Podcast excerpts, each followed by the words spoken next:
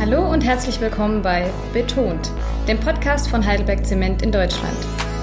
Wir liefern Ihnen spannende Geschichten und Hintergrundwissen rund um die Themen Bauen und Architektur mit Beton.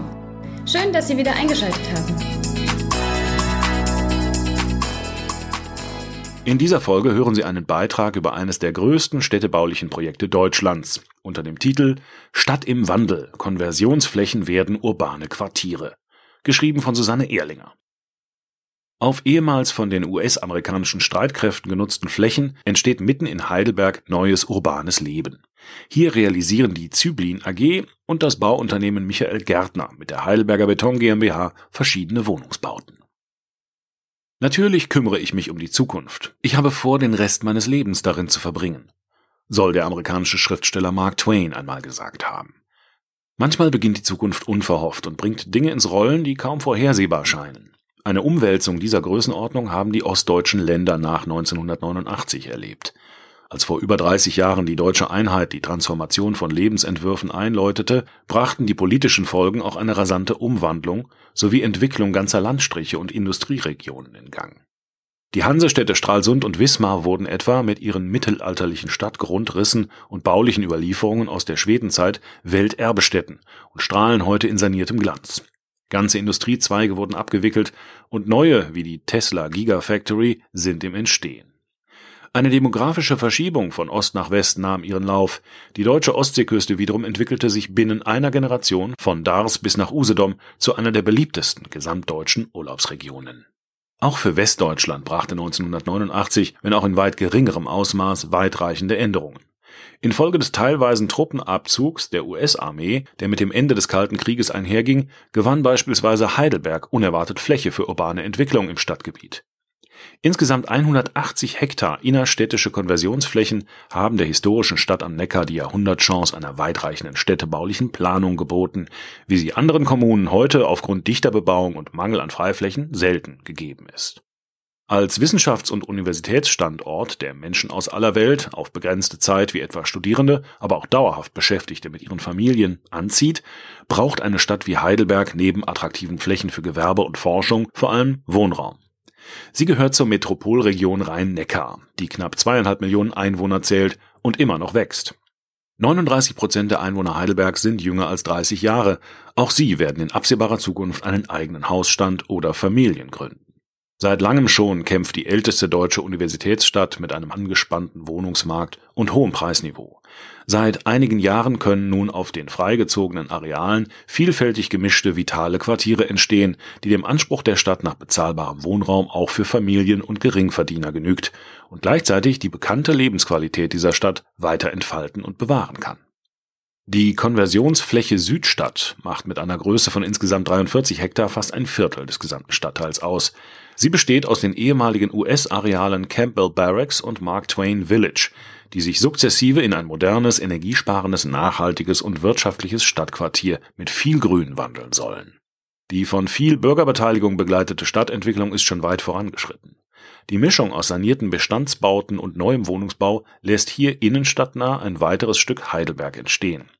Bereits im Sommer 2016 konnten vor allem junge Familien in die ersten fertigen Wohnungen einziehen. Nun leben schon fast 1000 Menschen im Quartier und an allen Ecken wird noch gebaut.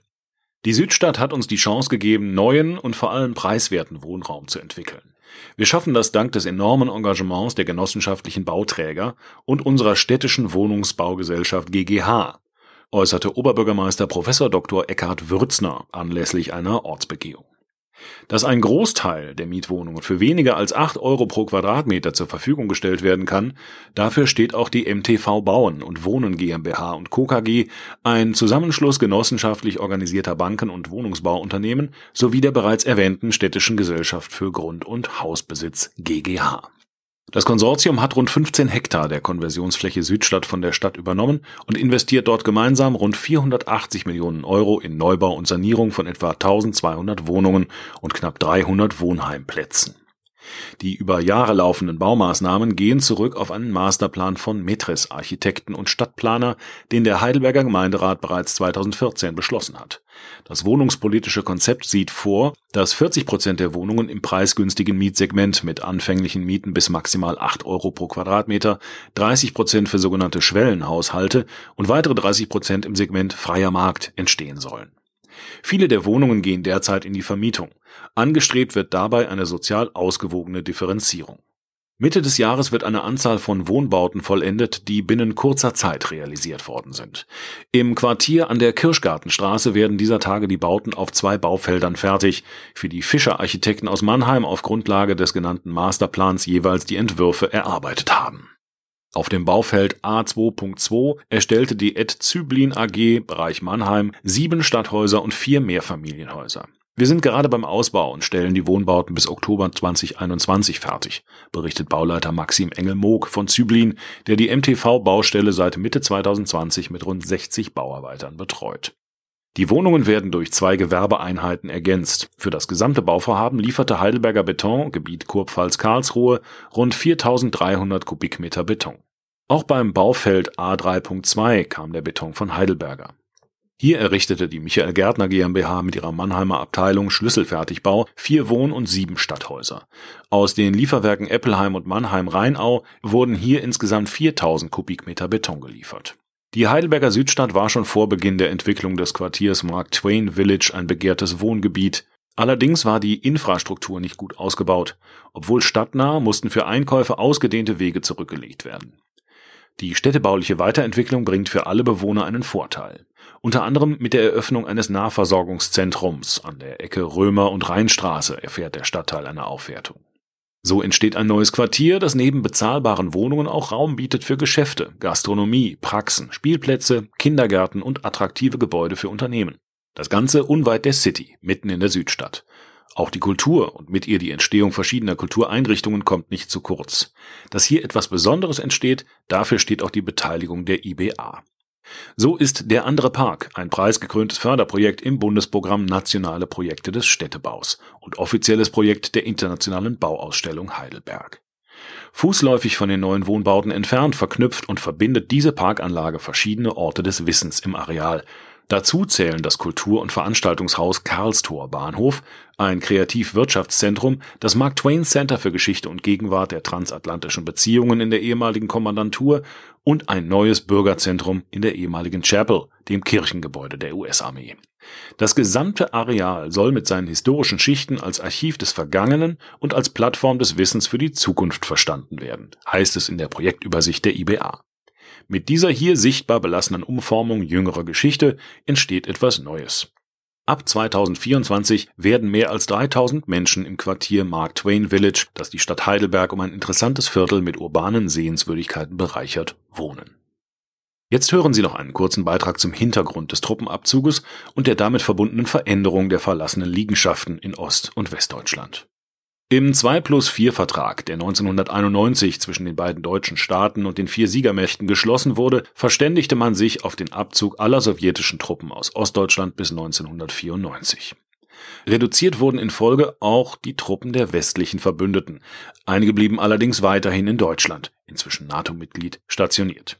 Was sich im Westen über einen längeren Zeitraum erstreckte, erfolgte im Osten Deutschlands ziemlich abrupt. Sechs komplette Armeen, mehr als 545.000 Menschen, darunter 338.000 in Uniform, verließen bis 1994 den deutschen Boden.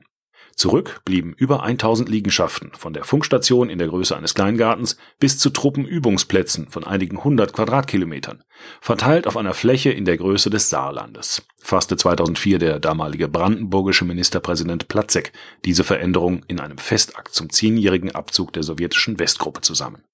Insgesamt bedeutete dies laut Platzek, in nur vier Jahren verließen mehr als dreimal so viele russische Militärangehörige in Richtung Heimat unser Land, wie es für amerikanische Soldaten und ihre Angehörigen in den nächsten zehn Jahren geplant ist.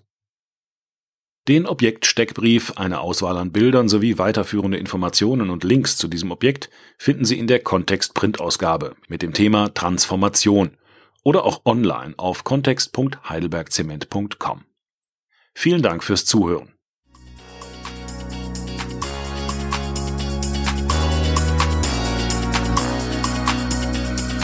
Wenn Ihnen unser Podcast gefällt, dann abonnieren und liken oder schreiben Sie uns, welche Themen Sie interessieren. Bis zum nächsten Mal.